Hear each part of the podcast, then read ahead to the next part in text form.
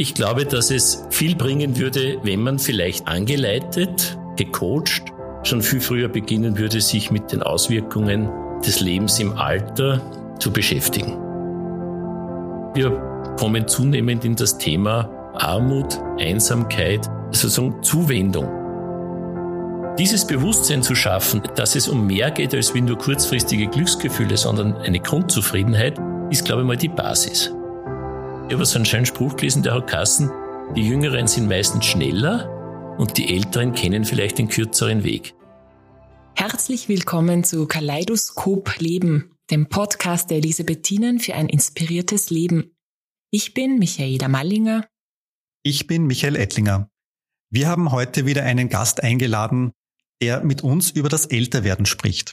Darüber, wie er das Thema älter werdender Mensch sieht, wie sein Bild vom Altsein in 20 oder 30 Jahren aussieht und wo er als einer der Gestalter im Gesundheitsbereich die Weichen legen möchte, um ein sinnerfülltes Leben im Alter zu ermöglichen. Herzlich willkommen, Raimund Kaplinger. Hallo und grüß Gott und danke für die Möglichkeit, mit euch über dieses wichtige und interessante Thema zu reden. Ja, und ich darf Sie jetzt auch noch kurz vorstellen. Unser heutiger Gast, Herr Magister Raimund Kaplinger, ist 63 Jahre alt, einer der drei Geschäftsführer der Elisabethinen Linz Wien, der seit inzwischen fast zehn Jahren in Geschäftsführerfunktionen für die Elisabethinen tätig ist.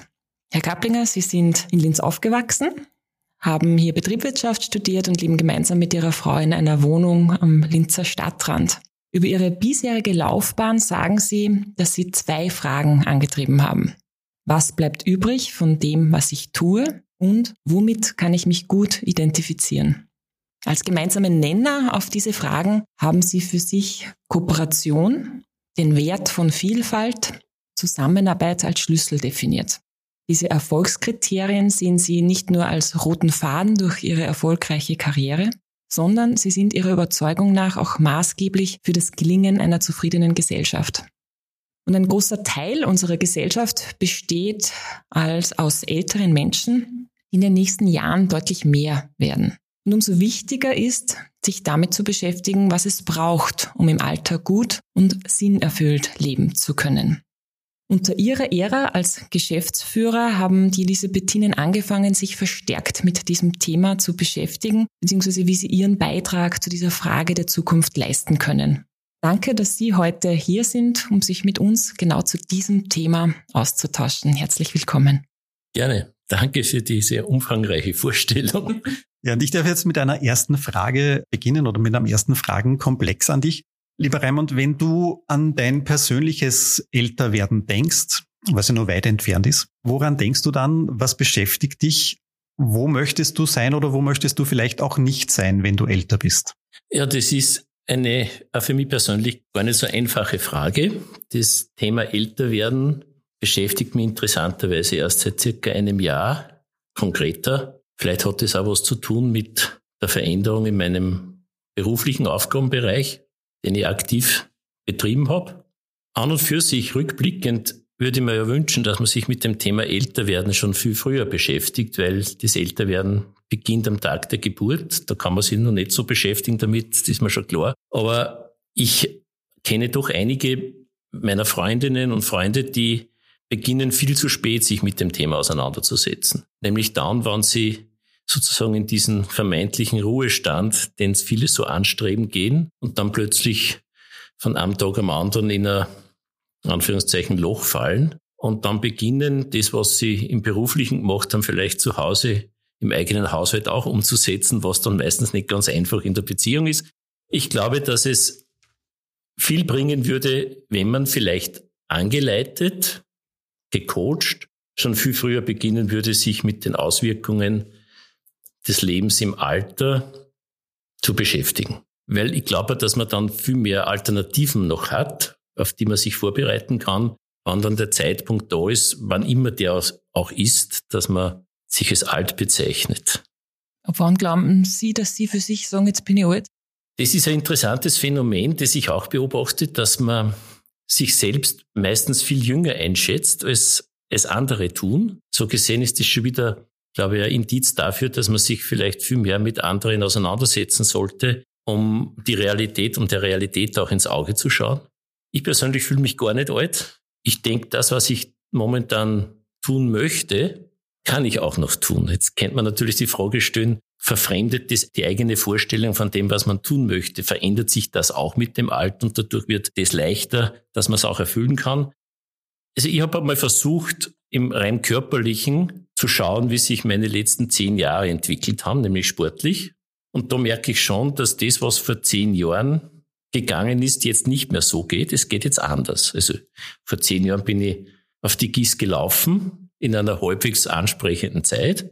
Heute gehe ich schnell auf die GIS, auch in einer halbwegs ansprechenden Zeit, aber es ist anders. Das, was dazukommt, ist, und das ist auch eine Frage des eigenen Bewusstwerdens des Alterns, ist, ich strebe nicht mehr dieselben Ziele an, die ich vor zehn Jahren mit dem Gislauf angestrebt habe, sondern jetzt habe ich andere Vorstellungen und stehe auch fest, dass ich dadurch in diesem Bereich auch viel zufriedener bin.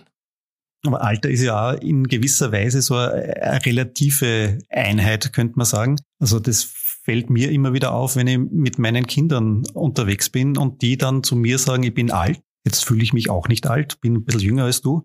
Aber da kommt so recht deutlich rüber, dass die Kinder, die jetzt, also meine sind elf und dreizehn, dass die Alter viel früher äh, beginnen würden, als ich das mache. Erlebst du das auch so?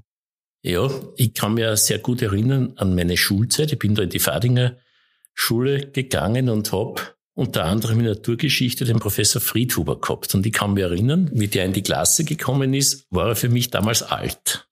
Und jetzt weiß ich, wie alt er wirklich ist. Also er war damals vielleicht, wo ich 16, 17 war, war der Herr Professor Friedhuber vielleicht 25, 26, aber für mich war er alt. Also das ist diese Relation der eigenen Position dem anderen gegenüber. Und so gesehen ist ist es richtig, dass er älter war als ich, aber ich würde nicht sagen, dass er alt war. Und das, glaube ich, ist auch bei so Aussagen, du bist alt, glaube ich, kann man relativieren äh, mit der Aussage, du bist älter. Aber ich kenne manche vermeintlich Alte, die viel jünger im Denken und im Tun sind als so manche vermeintlich Junge. Lustig, ich habe einen Artikel gefunden auf Seniorenratgeber, sind ja nett, was im Alter glücklich macht. Mhm. Und da wird davon gesprochen, dass das echte Alter, was ich auch witzig finde von der Bezeichnung, das echte Alter beginnt mit 70, 80. Was immer das heißt. Wenn ich mir überlege, meine Großeltern, eh wie sie auch beschreiben, die waren, haben sie sich selbst mit 60 schon als alt bezeichnet. Also auch im Laufe der Jahrzehnte, der Generationen hat sich, glaube ich, im Bewusstsein von Altsein was verändert, oder? Mhm. Stellt sich überhaupt die Frage, was definiert alt? Ich meine, wer legt fest, ob alt mit 70 anfängt oder mit 80 oder mit 40 oder mit 30? Und das ist eine Zuschreibung, die, glaube ich, in den unterschiedlichen Köpfen ganz unterschiedlich definiert ist. Und daher macht es auch so schwierig. Und in den meisten Studien wird ja das, wenn man sich mit dem Thema Alter oder Älterwerden beschäftigt, gibt es eine Kategorisierung. Ne? Menschen von 50 bis 60, Menschen von 60 bis 70. Aber es wird in meiner Erinnerung in seltenen Fällen gesagt, in dieser Kategorie ist man dann alt. Mhm. Weil das ist, glaube ich, sehr subjektiv auch. Mhm. Es gibt eine vermeintlich, also eine offiziellere Zuschreibung, denke ich, das ist so dieses Pensionsantrittsalter. Und mit dem wird dann manchmal was in Verbindung gebracht, weil dann kriegt man Seniorenausweis und dann zahlt man beim, im Eintritt im Zoo weniger. Also vielleicht ist das ein Kriterium für das Alter. Äh, für mich ist, ich kann mit dem Begriff du bist alt sehr wenig anfangen, weil es nicht, für mich nicht definiert ist. Raimund, du hast anfangs gesagt, dass du dich erst seit einem Jahr ungefähr intensiver mit dem Thema beruflich beschäftigst. Jetzt sind die Elisabethinen aber schon länger mit dem Thema in Verbindung. Die Frage, die sich für uns auch in der Vorbereitung gestellt hat, was führt die Elisabethinen eigentlich dazu, sich mit dem Thema älter werdender Mensch, mit dem Thema Alter intensiver auseinanderzusetzen? Ja, die Elisabethinen blicken ja auf eine sehr lange Tradition zurück, nämlich auf eine sehr lange Pflegetradition. Und die ist naturgemäß verbunden mit alten Menschen und mit kranken Menschen. Und wenn man sich jetzt die Entwicklung anschaut, die die Gesellschaft, die Bevölkerung zumindest in, unserem, in unseren Regionen, jetzt rede ich von Mittel-, Westeuropa nimmt, dann sehen wir, dass die Bevölkerung, die älter wird, zunehmend älter wird, einfach gegenüber früher zunimmt. Es gibt Zahlen, die sagen, dass man zum Beispiel in Österreich im Jahr 2050, das ist so jetzt der wichtige Zahl auch für die CO2-Klimaneutralität, also möchte ich es auch sagen, im Jahr 2050 sollten oder wären in, in Österreich circa 2,5 Millionen ältere Menschen, Klammer, über 65 leben. Jetzt derzeit sind es circa 1, 1 bis 1,5 Millionen. Also doch dramatisch mehr. Damit verbunden, wenn es so weitergeht in unserer Gesellschaft, immer vorausgesetzt, es ändert sich nicht dramatisch was, sind ein paar Faktoren. Nämlich das eine ist das Thema Einsamkeit, weil auch gleichzeitig die Singlehaushalte mehr werden. Also wir erleben eine dramatische Steigerung der Singlehaushalte, bewusst gewählt oder, oder schicksalshaft, das muss man auch dazu sagen. Es gibt so Zahlen, die sagen, 40 Prozent der Haushalte sind circa Single-Haushalte. Und mit dieser, mit dieser Entwicklung verbunden ist Einsamkeit ein Thema. Ein zweites Thema, das damit verbunden ist, ist auch Armut. Wenn man, wenn man sich anschaut, die, zum Beispiel die alleinerziehenden Frauen, die in Pension gehen, wird schon ganz schwierig, die sozusagen in der Kindererziehungszeit nicht nur beruflich tätig waren, sondern auch zu Hause, äh, aus meiner Sicht eine wertvolle gesellschaftliche Aufgabe erledigt haben, für die sie de facto nichts bekommen. Die Frage ist das was wert, wenn es nichts kostet? Und wenn diese Frauen in Pension gehen, dann tun sie sich mit einer, mit ihrer Pension, die sie bekommen, im Normalfall sehr hart in unserer Lebenswelt gut zufrieden leben zu können. Also die Mietkosten versus das, was man als Pension bekommt, ist schon, das Verhältnis passt aus meiner Sicht nicht mehr. Also das Thema, wir haben das Thema Einsamkeit als einen Faktor, das Thema Armut als zweiten Faktor und das, das, der dritte Faktor, der, der uns beschäftigt, ist, dass damit in, doch in vielen Fällen auch gesundheitliche Konsequenzen verbunden sind, nämlich physisch und psychisch. Wir wissen, dass die ärmere Bevölkerung weniger gesund ist als die Bevölkerung mit einem, einem soliden Einkommen. Und wir wissen, dass das eine psychische Belastung ist. Und nachdem die Elisabethinen sozusagen von ihrer von der heiligen Elisabeth den Auftrag bekommen haben, äh, wir müssen schauen, dass die Menschen wieder froh werden, dass wir die Menschen froh machen. Wobei dieses Frohmachen geht ja zurück im Wortstamm auf frei machen, frei von Last, frei von Belastung muss man sich anschauen, was ist dieses, was ist diese Belastung heute im Gegensatz zum Jahr vor 250 Jahren. Und vor 250 Jahren war das sicher sehr arme Menschen, die keine Pflege in der Krankheit gehabt haben, die keine Betreuung gehabt haben.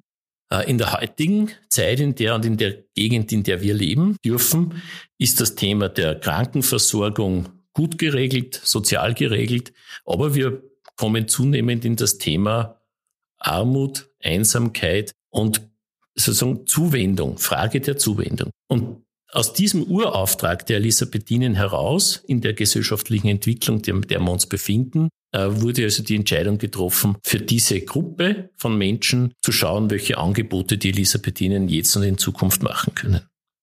Mhm. Vor 250 Jahren, wie du das ansprichst, war die Gesellschaft noch ganz eine andere bei uns. Da war das Thema Alter eher eines, das im Familienkreis wahrscheinlich stattgefunden hat. Also alte Menschen haben einfach in einem, in einer Mehrgenerationengemeinschaft äh, zu Hause gelebt, großteils. Das wird immer weniger äh, in unserer Gesellschaft. Ist das ein Grund, warum die Elisabethinen unter anderem sich diesem Thema auch widmen, um hier was aufzufangen, was es vielleicht in der Gesellschaft so nicht mehr gibt? Ja, das ist, das ist ein ganz ein guter Impuls, den du da bringst. Äh, wenn man noch ein Stück weiter zurückschaut, ich habe ich hab früher sehr gerne Indianerbücher gelesen. Und ich habe mir jetzt mit dem Thema älter werden, habe ich mich nur mal damit auseinandergesetzt und habe einmal geschaut, wie denn die, die Indianer, das ist auch so ein Begriff, jetzt muss man aufpassen, Indogene, wie denn die mit dem Alter oder mit den älteren Menschen umgegangen sind. Und dort war signifikante Unterschiede zur jetzigen Gesellschaft, die ich erlebe, nämlich höchste Wertschätzung, die höchste Wertschätzung für das Alter, der Respekt für das Alter. Und jetzt komme ich gleich auf ein Thema. Das heißt, sowohl, sowohl Männer als auch Frauen. Also es war nicht nur so, dass der alte Stammeshäuptling sozusagen die, den Respekt und die Ehrfurcht bekommen hat, sondern auch die Frauen, nämlich über ihr Wissen über Kräuter, über letztendlich Medizin. Und dieser ältere Gesellschaftsteil hat die Aufgabe gehabt, ihr Erfahrungswissen weiterzugeben. Sie wurden angefragt. Sie wurden angefragt im Jahresrhythmus, was wann zu tun ist. Sie wurden angefragt, wann sollen wir in den Krieg ziehen und wann nicht. Sie haben die Aufgabe gehabt, Geschichten zu erzählen und in dem Sinne an die Jugend, an die Jüngeren, die Erfahrungen und, und die Erkenntnisse weiterzugeben. Also es war vielfältig. Und sie haben zum Schluss die Aufgabe selbst wahrgenommen, auch den letzten Schritt alleine zu tun, indem sie nicht aufgefordert wurden und nicht angehalten wurden zu sterben, sondern sie haben selbst entschieden, wenn es soweit ist, dann sind sie zurückgeblieben. Und diese Form der, der Integration in die Gesellschaft würde ich gern haben. Die hat sich dann weiter vorgesetzt, wie du gesagt hast. Ich, ich komme aus dem Müllviertel ursprünglich auch noch und dort habe ich das auch noch erlebt in den Formen der Bauernhöfe, wo, wo ältere, wo der, wo der Altbauer sozusagen mit seiner Frau weiterhin ein gutes gemeinschaftliches Leben gehabt hat mit den Jüngeren. In den meisten Fällen, manchmal, wenn man hinter den Vorhang geschaut hat, war es natürlich nicht ganz so, aber ursächlich haben die Jüngeren ihre Aufgabe wahrgenommen, auch die Älteren hier mitzunehmen. Und diese die Zusammenlebensform, jetzt sage ich mal so, hätte viele Vorteile. Das jetzt eins zu eins umzulegen in unsere jetzige Zeit ist nicht möglich, das ist mir schon klar. Aber wir könnten versuchen, da und dort Möglichkeiten zu schaffen, die zumindest Teile davon berücksichtigen. Also ich würde mal zum Beispiel, würde ich gerne haben, dass Menschen ein gewisses Verständnis für die ältere Bevölkerung bekommen. Wie kann ich sowas machen? Ich habe eine Anregung vom Richard David Brecht mitgenommen, der gesagt hat, aus seiner Sicht würde es sinnvoll sein, wenn Menschen, die in Pension gehen, ein Jahr freiwillige Sozialarbeit machen. Nämlich so wie die Jugend mit 18, 19 auch bei Pensionsantritt. Nämlich mit der Möglichkeit, dort in dieses Alter hineinzuschnuppern und dort auch den Mehrwert einer Betreuung und Zuwendung für ältere Menschen kennenzulernen. Für die Gemeinschaft da zu sein. Das ist so das ist so überhaupt ein gesellschaftliches Thema für mich, dieses weitgehend egoistische Denken, Nutzen maximieren, in die zweite Linie zu stellen gegenüber dem Gemeinschaftsziel. Und jetzt ist die Frage, was ist die Gemeinschaft? Und das war früher, bleiben wir dabei, das war früher beim, beim Indianerstamm der Stamm. Es war am Bauernhof weitgehend der Bauer mit seinen Kindern. Und was ist es jetzt? Und da denke ich, haben die Elisabethinen eine Möglichkeit, indem sie in dem Bereich, in dem Sie vor Ort tätig sind. Ich, ich sage einmal wienerischer Kretzel dazu. Also da in Linz zum Beispiel in dem Bereich Fadingerstraße, Bethlehemstraße, Elisabethstraße, dort, wo die Elisabethinen spürbar sind, auch als Orden spürbar sind, dort Angebote zu entwickeln und zu schaffen, die einen Teil dieser Integration der Älteren in die Gesellschaft ermöglichen. Das heißt, sinnstiftende Aufgaben zu schaffen, das Gefühl zu vermitteln und nicht nur das Gefühl, sondern tatsächlich ein Aufgehobensein, ein Mitglied einer Gemeinschaft zu sein, soziale Interaktion zu haben, weitestgehend vielleicht Möglichkeiten zu schaffen, wo die älteren Menschen ihre Potenziale noch umsetzen können auf ihrem Niveau, sinnstiftend sein. Und da, glaube ich, gibt es einiges an Möglichkeiten, die man an der jetzigen gesellschaftlichen Situation machen kann. Ich habe gestern äh, einen Artikel gelesen, wo es, das fällt mir jetzt gerade ein, wie ich noch so zugehört habe, da ist um den Zwang der Selbstoptimierung gegangen. So vielleicht auch ein bisschen Beschreibung der Krankheit unserer Jugendlichkeit, also so dieses permanent an sich zehren und dieses selbstständig sein. Und wenn ich mir so die Frage stelle, was können denn Ältere den Jungen lehren oder nicht nur einseitig, sondern vice versa, ob es nicht eine Frage der Zufriedenheit sein kann, die Ältere den Jüngeren wiedergeben können. Weil ich glaube grundsätzlich schon dran, dass man von jedem was lernen kann und auch die Generationen untereinander was lernen können. Was, was werden ihr Bild? Was können die Jungen von den Älteren lernen, weil Internet gibt's, also Wissen in dem Sinn, wie Sie jetzt gesagt haben, von den Indianern, das spürt's heutzutage nicht mehr. Haben Sie ein Bild davon, was es abseits dessen geben kann?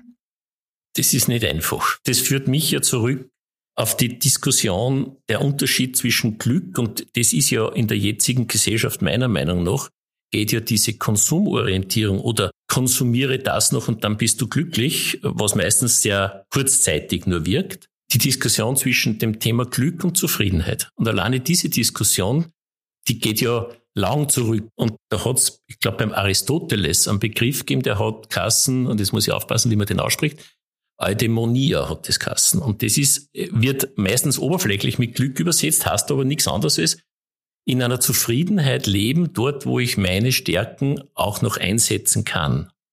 Und das ist längerfristig orientiert. Also die Zufriedenheit als Faktor im Leben einen Wert zu geben, das ist nicht einfach, das bedeutet Arbeit. Da gibt's, es gibt sogar Tools dafür, nämlich ich könnte beginnen und könnte mich am Abend, jeden Abend hinsitzen und ein Zufriedenheitstagebuch führen, indem ich mir einfach überlege, was war an dem Tag, was ist an dem Tag passiert, was mich zufrieden gemacht hat. Oder wo ich den, anders den Eindruck gehabt habe, dass ich andere Menschen zufrieden gemacht habe.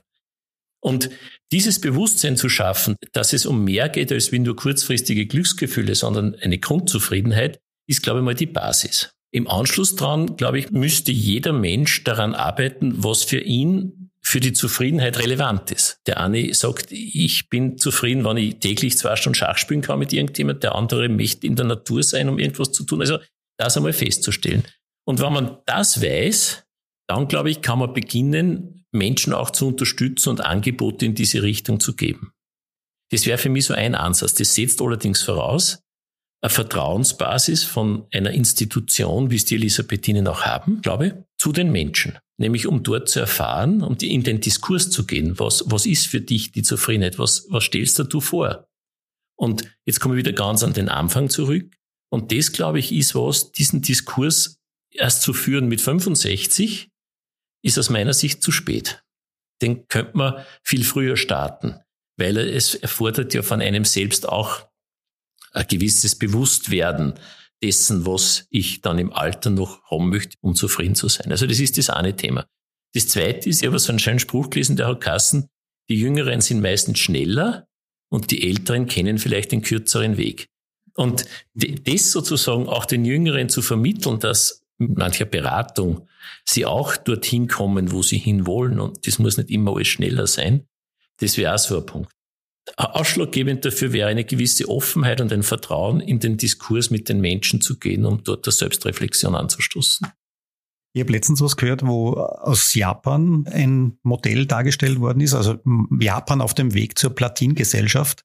So ungefähr hat die Sendung geheißen, wo recht deutlich für mich rüberkommen ist, dass die Japaner offensichtlich es verstehen oder immer mehr verstehen, auch diese Kompetenzen, diese Erfahrungen der älteren Menschen, die vielleicht schon offiziell in Pension sind, weiterhin in die Gesellschaft mit einzuweben.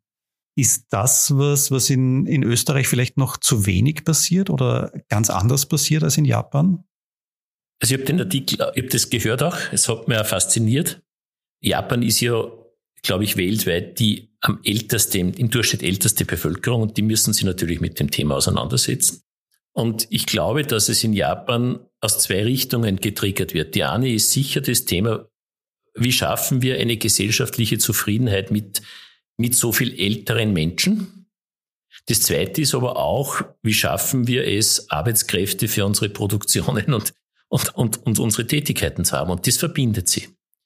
Und so wie ich es dort gehört habe, dass es mittlerweile Firmen gibt, die den Mitarbeitern ermöglichen, bis 70 oder 80 Jahre zu arbeiten, in einem natürlich veränderten Arbeitsumfang von der, von der Anzahl der, der Stunden, der Tage, meistens natürlich auch in einer veränderten Aufgabe, heute für sinnvoll. Und man, man hat es ja dort gehört, die Menschen fühlen sich gebraucht, haben einen Auftrag das ist übrigens ein Punkt, der mich bei Freunden sehr, sehr hellhörig werden hat lassen, nämlich die in Pension gegangen sind und auf die Frage, ob ihnen Fahrt ist, haben die angesagt, na, ich habe so viel zu tun, ich studiere und ich werde und ich mache das und ich bin noch ehrenamtlich und so weiter. Und der zweite hat gesagt, für mich ist nicht wichtig, wie viel ich tue, sondern eine Tätigkeit zu haben, wo ich noch gebraucht bin. Wo irgendjemandem auffällt, wenn ich an einem Mittwoch dort nicht hinkomme, weil das war so vereinbart.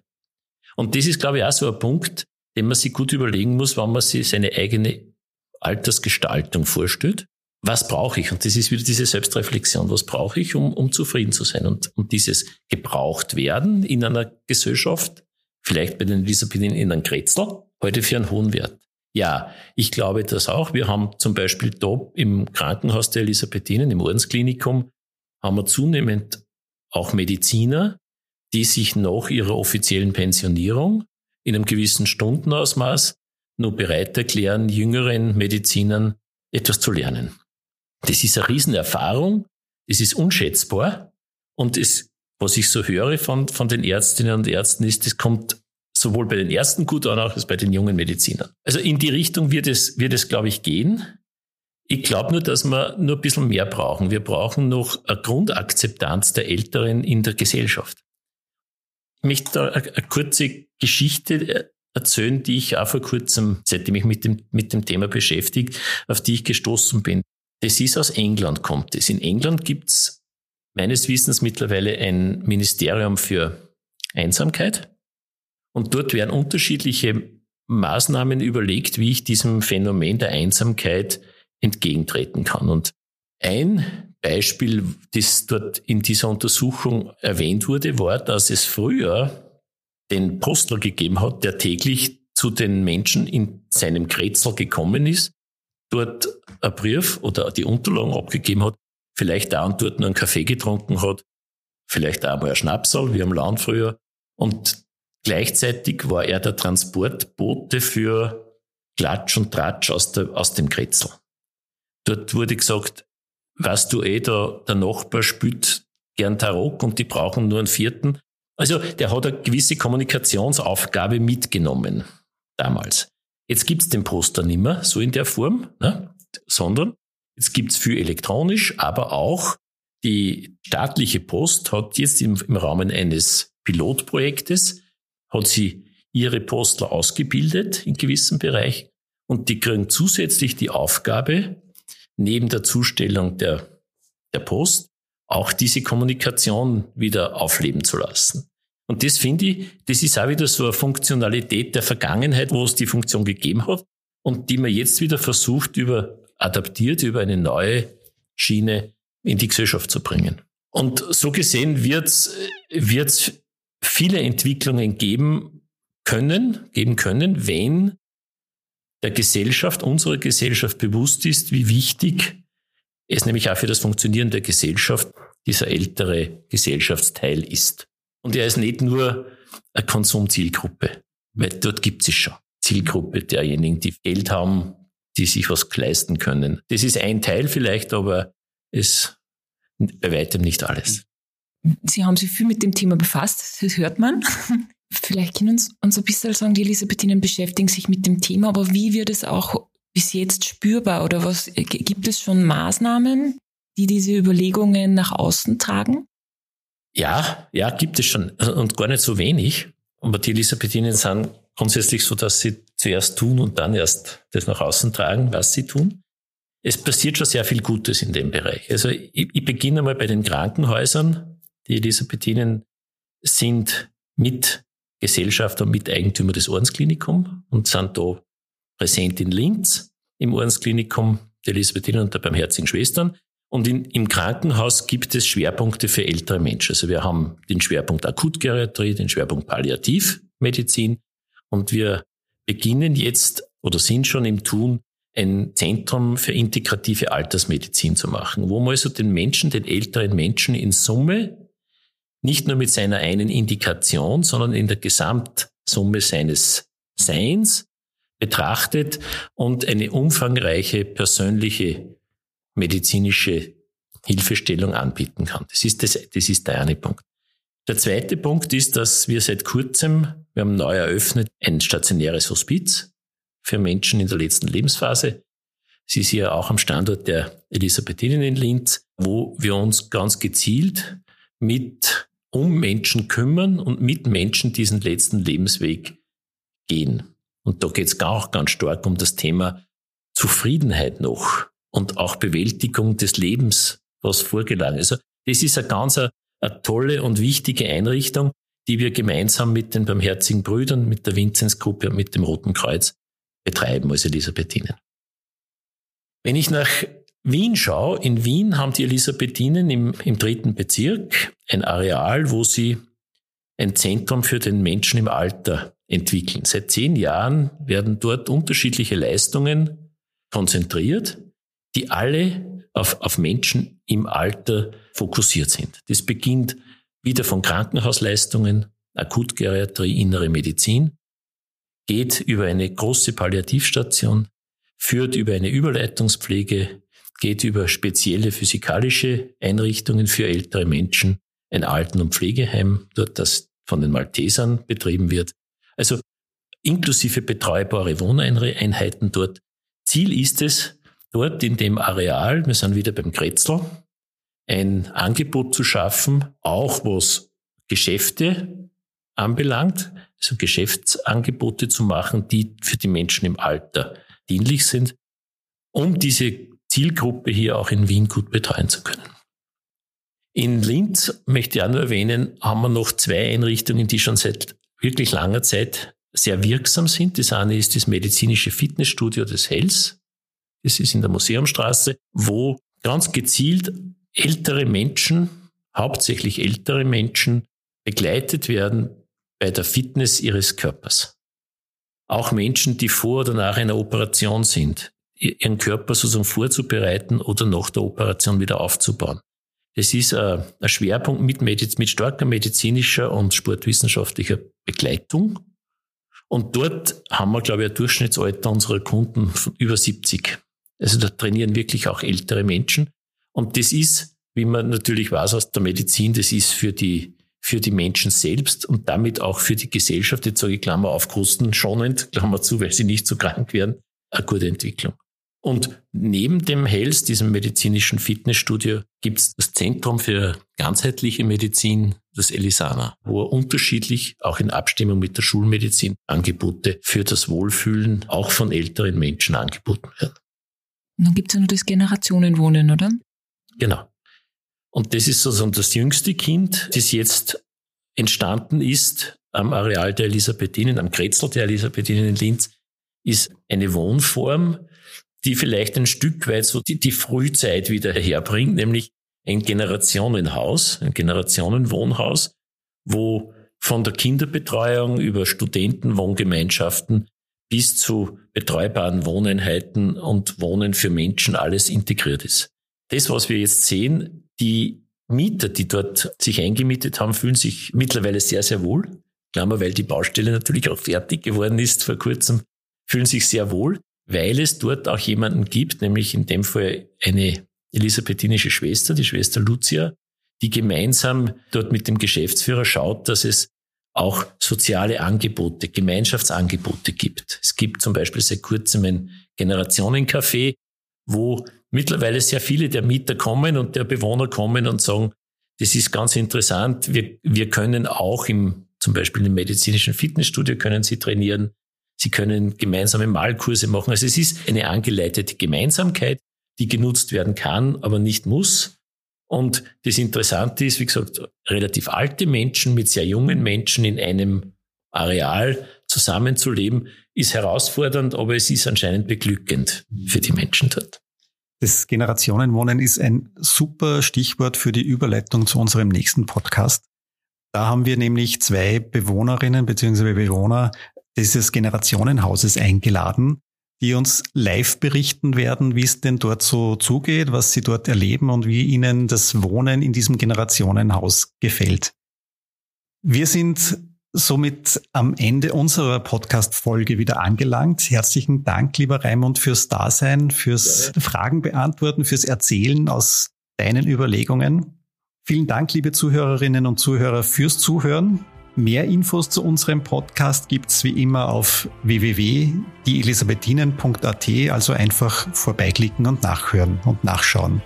Ja, und wir freuen uns natürlich, wenn Sie mit uns in Kontakt treten. Schreiben Sie uns, welche Fragen Sie so beschäftigen und hinterlassen Sie uns Ihr Feedback unter podcast.die-elisabethinen.at. Wenn Ihnen unser Podcast gefällt, freuen wir uns nach wie vor sehr über eine 5-Sterne-Bewertung. Kaleidoskop Leben, der Podcast der Elisabethinen für ein inspiriertes Leben. Jeden Mittwoch auf die-elisabethinen.at und überall, wo Sie gerne Podcasts hören.